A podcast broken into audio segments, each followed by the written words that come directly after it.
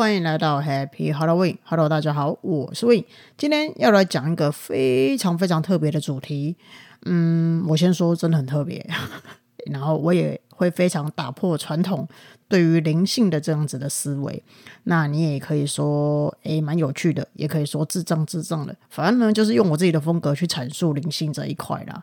那为什么我会突然想讲这个呢？因为我就想讲，不是啦，是因为前几天呢，我接到了一个瑜伽老师的电话，他就问我说：“诶，可不可以帮他改造空间？他想要让他的空间更有灵性。”然后我心里想说：“嗯。”七月不是过很久了吗？现在不是十一月了吗？还是你想要让你的空间开口跟你的学生说话，还是跟你说话嘞？还是你需要你的空间带往你去向另外一个世界呢？那么你需要的是任意门，噔噔噔噔，好幼稚哦！说实话啦，要让空间变得更有灵性，我觉得那是不太可能啦。然后他就把电话挂了，这故事都结束了。因为很有个性的老师，对不对？那我还没讲完嘛，他干嘛把电话挂了？我就说打回去骂他嘛。我觉得要创造出一个让你舒服的空间，跟可以让你舒压的空间，跟可以让你安静下来的空间。这个呢是我可以做到的啦，但打造一个很有灵性的空间，我觉得对于我来讲好像有点太难了，对不对？毕竟呢，我觉得我的专长就是转换空间氛围嘛，让你可以更专注的在呃灵性修行的这条道路上。我就不知道这样可不可以哈？哎，因为毕竟那个才是我卖的产品嘛，那我卖的就是一个嗯会说话的空间。没有啦，一直开玩笑。好了，那到底什么是灵性呢？为什么过去不讨论灵性，现在呢越来越多人开启这类型的话题？比如说像灵性成长啊、高我成长啊、神性成长啊，或是灵修之类的。那这类的议题呢，我觉得在这几年都被大家广受讨论。那当然啦，不可否认一件事，就是这跟人类意识上的进化，我觉得是蛮有关系的。意思是说呢，大家就越来越成长了嘛，越来越往前了嘛。那但另外一个层面来说，也可能是因为大家越来越想了解自己，或者是说很好奇另外一个世界，想要知道说自己从哪里来，该往哪里去，大家的生命目的是什么？简而言之呢，就是找到真实的自己嘛。那你们会常常听到有一些专有名词，比如说像是内在小孩啊、灵体啊、高我啊、真我啊、潜意识、觉识、意识。这些标签名词，其实呢，指的都是同一个东西，就是内在真实的自己。所以有时候呢，你会听到一些声音啊，这里不是指神经病哈，没错，就是第六感啊、直觉这些的。这些声音呢，其实就是指你的内心跟你的对话，或者说你内心想要给你的讯息、给你的指引。这样好，我解释完了这些专有名词了，那我们来解释一下，为什么空间风格师会跟灵性这一块。扯上关系呢？其实呢，只要讲到疗愈这一块，你就已经跟灵性沾上边了。那空间风格师他的专业是什么？就是会打造出适合你的疗愈空间，去疗愈你嘛。所以呢，如果你本人你不相信自我疗愈这一块，你也不相信内心有一个真实的你，你也不相信什么第六感啊、直觉啊，那么我说实在话，空间风格师这个职业。对这些人来说，只是个噱头，就是一个一文不值的职业啦。那你也可以说，对于这些人来说，空间风格师呢，它其实不是一个必要性存在的职业，嗯，所以呢就没帮助嘛。那因为这个世界并不是每个人相信的东西都是一样的，也不是每个人呢都在追求让自己变得更好嘛，活得更好嘛。那也不是每一个人都有空去倾听内心的声音。我觉得这个世界还是正常人比较多啦。讲的自己好像很不正常一样。那我觉得这也是二十世纪很有趣、很多元的地方，因为在这个时代有更多选择可以提供给大家嘛。那前提就是大家更需要了解自己真正的需要是什么。这个呢，就是现在这个社会有趣的地方。那你们可能问说：“诶，我们为什么会需要疗愈呢？”嗯，真相只有一个，因为我们就是想要让自己过得更好，让自己少受点折磨。让自己这一辈子走得更顺遂嘛，对不对？那这个疗愈的课题跟疗愈的方法，我觉得你可以找朋友，有些人跟朋友聊聊、讲讲话，哎，就好了，对不对？那你也可以找专业的智商师，哎，去告诉他说你的烦恼是什么。甚至呢，你可以找一个专业人士，你也可以靠你自己不外求这样子。毕竟有些秘密、有些事情，你可以跟陌生人讲，然后你也可以跟自己说。那我觉得，当你跟自己说，有一个好处就是，你会比较少几率去包装这个一些语言嘛。你也可以很直接性的去跟自己说一些词汇啊，或者说说一些比较真实的话、真诚的话，这样，那你也不必去在意别人怎么看的。甚至呢，你很了解你自己内心的强弱程度的时候，你面你想面对多少，你想接受多少，你想疗愈多少，我觉得都是可以靠你自己决定的。那每个人的疗愈进程本来就不太一样，所以当你的进程掌握在自己手上的时候，你可以决定自己要让自己好的多少嘛。所以呢，我以空间风格师接案的走向，跟以室内设计师名义接案的走向，其实完全不太一样的。那没有说哪个名义接的案子比较好，或哪个名义接的案子比较不好。我觉得呢，一旦以那个名义去接下案子之后，所有的 SOP 啊、跟空间风格啊，还有美学、空间实用性，这些是完全不一样的。室内设计师呢，是将自己认为的美感传递给人们。让更多人可以在空间里面享受美，然后在居住空间里面体验到美好的生活嘛？那空间风格师呢，是将空间编辑成可以让客户进行自我疗愈的地方。当客户他可以安心安住在这个空间里面的时候，他可以感觉到放松的时候，这时美感才会产生。正所谓心静自然凉，心美看什么都顺眼。所以你可以说，一个就是很提供很抽象的美。一个呢，就是提供很具象的美，那只是看你内心想要哪一种。那我们再讲回来，现在业界好了，现在业界呢，接案标准就常常分为，诶可以赚钱，或是说可以赚名声，或是因为人情朋友介绍的，硬着头皮做这种的。那我的接案标准呢，向来不是因为钱嘛，不然我怎么会被我妹说快乐做设计呢？那也因为我从来不是因为钱，所以呢，公司也就是小小的、健健康康的这样。那被笑我也不是太在意啦。那我的接案标准就是直觉接案，我直觉要我接我就接。所以呢，我真的很仰赖我的直觉做事，常常内心会有一个声音跟我聊天，有没有？讲完这一集被大家举报神经病，有没有？但我的直觉没 feel 的时候，这个案子如果假设可以赚一百万，我也不会接。赚一千万我会接，我这么肤浅吗？嗯，好像有点肤浅哦。啊，我觉得就这样子嘛，接案子就跟谈恋爱一样啊，对了就交往，差一点就不要了嘛。所以，所以还是要挑的嘛，不能说不挑啊，对不对？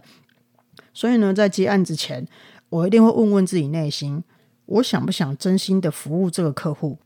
如果出现的声音是想。那么我一定会接下这个案子。那如果说嗯还好啊，就是 so so you know 这样子，那我就会 再看看这样。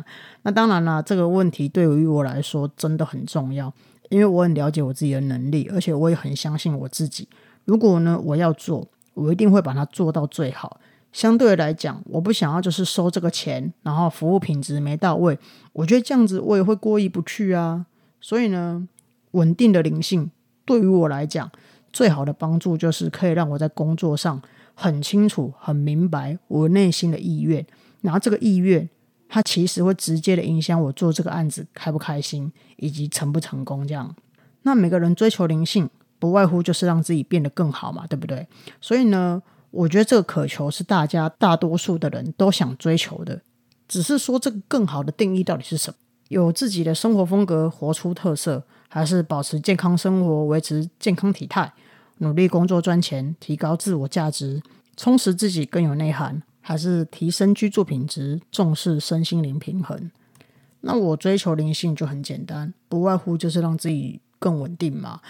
那因为你生命里面很常会去做出一些选择跟决定，那当我每次只要做选择、做决定了之后，我可以更清晰。我就会更安心，所以呢，这个是我觉得灵性在我的世界里面很重要的一件事情。那有些人呢，会定义有灵性的人代表很有仙气啊，或者住在一个很不同的世界啊，非常重视精神层面啊，或者灵学层面。那相反的，那些很重视灵性的人，就会去称没那么重视灵性的人很务实啊，很物质啊，很实际啊，很落地啊。所以呢，这样子划分，感觉就是不是在天上飞，就是在地上跑。那么正在听这一集的你们，那你又怎么定义你自己的？如果呢，我定位我自己来说好了啦，我觉得我自己是一个很有灵性的人的话，其实我不会很开心诶，因为我也没有那么飘飘然，you know。那相由心生，你看我的长相就知道了，绝对不是什么神仙级的嘛。可是呢，当我自己定义我自己是一个很务实的人，诶，我也不会很开心。为什么？因为我有时候又很喜欢研究飘飘然的东西，又很很烦，对不对？哪一边都不是。那对于我而言呢，我觉得过度沉溺于灵性，然后或者是说你不去触碰灵性这一块，我觉得都是两个很极端值的。我觉得理想的中间值应该就是你要把飘飘然的灵性运用在日常生活上嘛，运用在你的工作上、事业上、人际关系上、自我调整上、你的感情上、家庭上这些。最重要的一件事情是，所有的灵性都不能与日常生活脱节，不然呢，它只是空谈，就只是理论而已。就好像是我们不打东东，但是我们还是要吃饭、要睡觉、要 take shit 嘛。那如果你脱离了物质生活，我们只是去谈灵性的话，那我觉得那只是谈好玩而已，就是虚假的内在成长。如果只谈灵性，你不去过该过的生活。我觉得那就很可惜，你会失去实际操作的机会。我觉得那个是没有帮助，而且不好用。所以客官们，到底什么是真正的有灵性呢？我觉得啦，其实你只要做到照顾好自己，比如说你的身体健康跟内心感受，还有重视自我，以及不成为社会的负担，我觉得这样对于我来说，就算是有不错的灵性了啦。那你会进而发现自己层层面面的情绪。那我会觉得这样子的人呢，其实就算悟性很高了。我觉得日常生活呢，就是我们最好的修行管道。毕竟我们就是人嘛，我们就是要接受日常生活每次带给我们不同的挑战，或是不同的情绪、不同的事件冲击。那一个有灵性的人呢，自己对自己的看法是很重要的，自重跟自爱的课题呢，也会做得特别好。意思是说呢，其实不太需要去在乎别人怎么看待自己的啊，或者怎么想自己的啊。最重要的是说，哎，你是怎么看待你自己的？你想要成为什么样子的人？讲来讲去呢，其实关键就走一个灵性呢，它其实就是跟 personal 的 lifestyle 息息相关的。不管你是追求灵性成长也好，还是开悟也好，到最后呢，想去到一个终点嘛，就是让自己这辈子过得更好、更踏实、更安心、更幸福、更有力量嘛。那你有自己的 lifestyle，你也会清晰自己的生命目的。你的 life purpose 嘛，那进而去展示自己的生命风格跟生命价值。那这两件事情的本质其实是一样的。为什么呢？因为有生活风格的人，通常灵性的悟性不会太差；有自我生命目的的人，通常呢也是很有自己的生活风格的。那往往有灵性有悟性的人，很容易就能够找到自己的生活风格跟生命目的了。所以这几件事情其实都是息息相关的。那在二十一世纪，健康的灵修是什么？就是可以让人在生活上活得更像自己嘛，活得更清楚，活得更明白，头脑更清晰的去面对，看到真相，然后去做一些人生的抉择嘛。那有人说灵修很到位的人很少发脾气，诶，我觉得这句话是不对的。好，毕竟我们是人呐，又不是木头。诶，你惹我，我还不能有情绪吗？我们也不是上帝，你打我巴掌，我还跟你讲看萨阿弥达吗？我就是我啊！我觉得灵性修行如果不能让我活出真实的自我的话，可以让我适当的表达我自己的情绪感受的话，我觉得那个也不像是灵性修行啊。我觉得那个就是有点枉然，那个东西也不是我想追求的。所以我觉得灵修呢，跟任何一个宗教一点关系都没有。呃，大家不要把它复杂化，然后也不要把它神格化。其实呢，它就是很日常、很普通、很生活的一件事情。总之呢，我觉得大家不要把你灵性这件事情想得太难，它没有那么华丽，它也没有那么遥不可及。那当然啦，我身边总是会有一些人，或者说某些人，想要花大把钱、大把时间去上一些灵性的增强课。我呢，对于这一点，我不支持也不反对，因为你要很清楚的知道你的起心动念是什么。生命里面所有的课题，一定都是跟自己有关系的。活得有灵性呢，它是一个选择；活得很实际，也是一个很好的选择；活得很自由，也是另外一种选择。我觉得不管你选哪一个都很好，你只要把自己照顾好，就是一个很好的选择，不是吗？你看，像我妹妹，她呢一直活在一个很真实的世界里面，她从来不谈灵性，她也不懂灵性，但是我觉得她有时候处理一些事情很有智慧哦。然后她现在也过得很幸福，很好，然后呢也嫁得很好，过得很好。所以，如果你追求灵性生活，但是你的生活却每况愈下，那因为这样变得不开心、闷闷不乐的，压抑了自己的本性，压抑了自己的本心的话，那么你可能要重新去检视、去思考，这样子的意义是什么？到底哪一个环节突错了？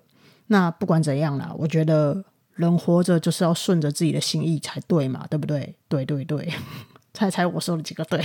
立刻幼稚有没有？其实呢，在我小时候就有人跟我说过。人活着不能只是开心就好。我那时候对这句话呢很不服气，但是我却又没办法反驳。可能我太小了，那时候只会得疼呢而已嘛。但现在呢，我会说：如果你活得不开心，那你这辈子到底想要干嘛呢？没办法，谁叫我翅膀硬了？我已经学到了支持师了，怎么样？那我觉得灵不灵性根本不是重点啊，重点是呢，你过得好不好这件事情很重要。那有些人呢，因为灵性。变得更好，活出自己更有特色。那有些人呢，因为灵性失去自我，活得暗淡无光。我觉得都有人选择啦，那看你想要选择什么，你才会开心嘛。也只有你自己知道。那倒不如就做一个可以让自己变得更好的决定，对不对？还有啊，我觉得会找到我让我去做案子的那些人，你们不要担心好不好？你们一定是最好的，因为我会选择你们呢，就代表嗯，你们是很棒的。因为我只跟优秀的人一起玩，而且我只服务优秀的人呢，对不对？好啦，今天谢谢大家收听啦，也谢谢大家听我分享我对于灵性的观点。嗯，我们下次见喽，拜拜。